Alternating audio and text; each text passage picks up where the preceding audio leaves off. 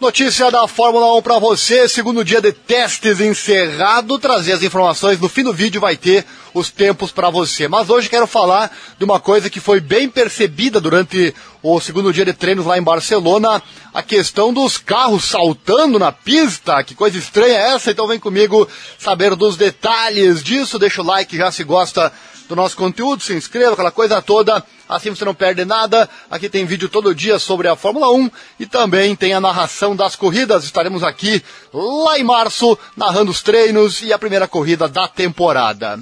Bom, primeiro é importante saber o que é o efeito solo, que é o que se viu no segundo dia de treinos lá em Barcelona. Tem vídeo rodando na internet. Vou deixar, daqui a pouco eu ponho o vídeo aí para você.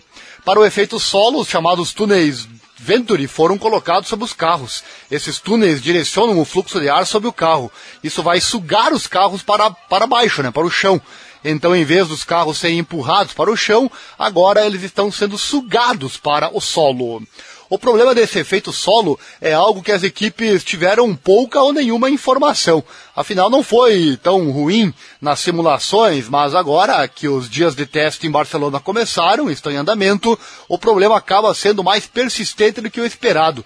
Trata-se de algo como os golfinhos, né? Você conhece os golfinhos lá no mar, né? Literalmente esse problema se traduz no que você vê lá com os golfinhos. Esses peixes nadam no oceano, sempre pulando acima da água e depois pousando o nariz para frente novamente. Você poderia comparar então esse problema com o saltar deste animal. De qualquer forma, o efeito solo não é novo. A temporada 2022, obviamente, não será a primeira temporada com carros de efeito solo na Fórmula 1.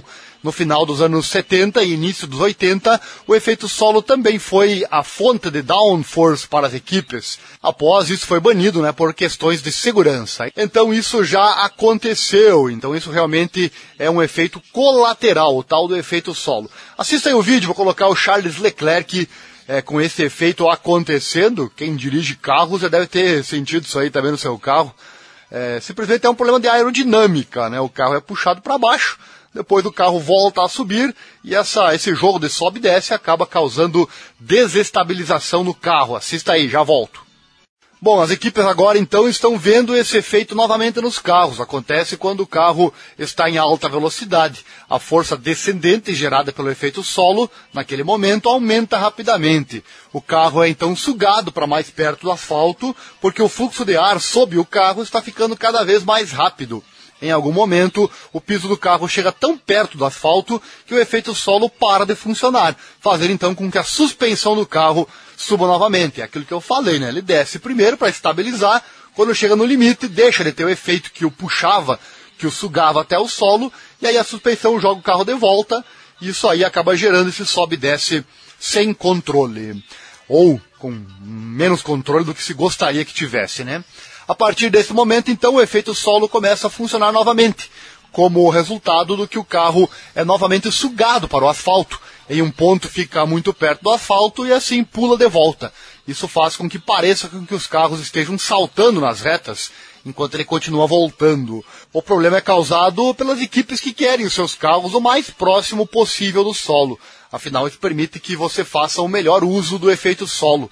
No entanto, eles subestimaram o quão grande seria o efeito deste salto. É um problemão, né, para ser resolvido. Os pilotos já relataram que a questão que mais estávamos esperando com esse novo regulamento e os novos carros, a questão do carro de trás poder é, seguir mais de perto o carro da frente, isso aí os pilotos estão relatando que está muito melhor, que realmente funcionou, que bom, né? Porém, agora apareceu esse outro problema que terá que ser corrigido pelas equipes. A razão pela qual as equipes subestimaram isso pode ser devido ao fato de que a superfície no simulador é muito mais flexível do que o asfalto real. No simulador há muito amortecimento, o que torna o problema menos perceptível. Os novos pneus 18 polegadas também desempenharam um papel na exacerbação do, do ressalto, pois fornecem menos amortecimento do que a geração anterior de pneus de 13 polegadas.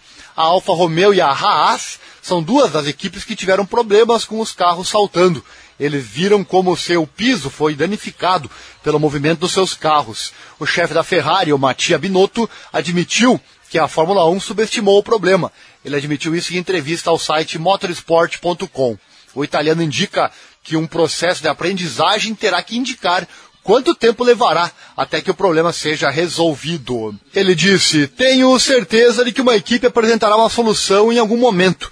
Binotto não sabe quanto tempo é, isso vai levar, mas ele fala que as equipes que apresentarem uma solução mais rápido terão uma vantagem no início da temporada, é verdade, né? E existem algumas possibilidades de encontrar uma solução para neutralizar o salto. O importante é verificar os fluxos de ar sob o carro. Portanto, pequenos furos na borda do piso podem ser uma boa ideia.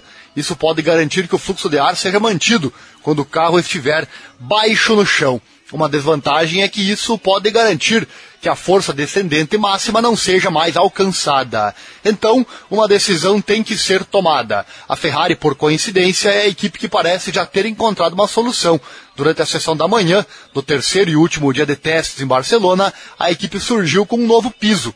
Uma foto mostra como essa abertura é colocada na borda do piso. Isso mostra então que a Ferrari parece estar agindo rapidamente para encontrar uma solução para este problema. Mas elas com certeza, as equipes têm competência para resolver esse problema, elas que resolvam o quanto antes. Vou fechar aqui o vídeo trazendo os tempos, né? Os tempos de Barcelona no dia 2. Lembrando que o tempo não é importante nesse momento.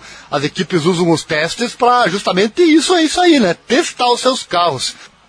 trocar de pneus, é, fazer as regulagens, enfim, o tempo é o que menos importa. Claro que verificar quem está na frente nos tempos pode demonstrar qual equipe já está melhor ajustada para o início da temporada. Isso sim, mas com certeza muito piloto que ficou lá atrás, que é o caso aqui do Lewis Hamilton, ficou em último nos tempos em Barcelona no dia de ontem, mas isso pode indicar que ele testou muito mais do que andou rápido, né? Então não dá para se basear muito no tempo. Mas mesmo assim, eu vou trazer aqui os tempos e a quantidade de voltas que cada piloto fez. Olha só, desta vez foi a Ferrari que teve o tempo mais rápido, 1:19.689 com o Charles Leclerc, hein? Ele que girou 79 voltas. A critério de comparação, o tempo do Leclerc de ontem, 1:19.689 comparado com o tempo do Lando Norris, que foi o mais rápido no primeiro dia, 1:19.568, um pouquinho mais lento o Leclerc do que o tempo da McLaren. Seguindo, Pierre Gasly foi o segundo, Alpha Tauri 1:19.918, fez 147 voltas, olha só. Depois, Daniel Ricciardo em terceiro com a McLaren, 1:22.88, fez 126 voltas. É, a McLaren e a Alpha Tauri também a Alpine foram quem mais voltas fizeram, passaram de 100 voltas. Em quarto, George Russell da Mercedes. Olha o George Russell aí, hein? 1.20.537. 0.8 mais lento que o líder. 66 voltas ele virou. Tem um vídeo aqui no canal, inclusive, perguntando para você, será que o Russell pode desbancar o Hamilton já nessa temporada? Assista o vídeo e deixe seu comentário na descrição. Quinto tempo, Carlos Sainz com a Ferrari, 1.25.46, fez 71 voltas. Depois, Sebastian Vettel, Sérgio Pérez, Nikita Mazepin, Alexander Albon. O chinês, o novato da Fórmula 1, usou o Ganyu, foi o décimo. Depois, Nicolas Latifi, décimo primeiro. Lance Stroll, Mick Schumacher, Esteban Ocon, Valtteri Bottas. E o Lewis Hamilton foi o último, décimo sexto, mas repetindo, os tempos é o que menos interessa nesse momento. Hoje tem o terceiro e último dia de testes. Quando eles finalizarem, claro, eu trago a informação aqui no canal Esporte Total. Momentos emocionantes. Gostou desse vídeo? Então deixa o like, se inscreva, acione o sininho, clique em todas as notificações. Assim você não perde nada, também não perde a narração dos treinos e das corridas que acontecem na semana que vem. Hoje falamos do saltar dos carros de Fórmula 1 que parecem golfinhos no mar. Problemas que estão aparecendo nesse início de temporada.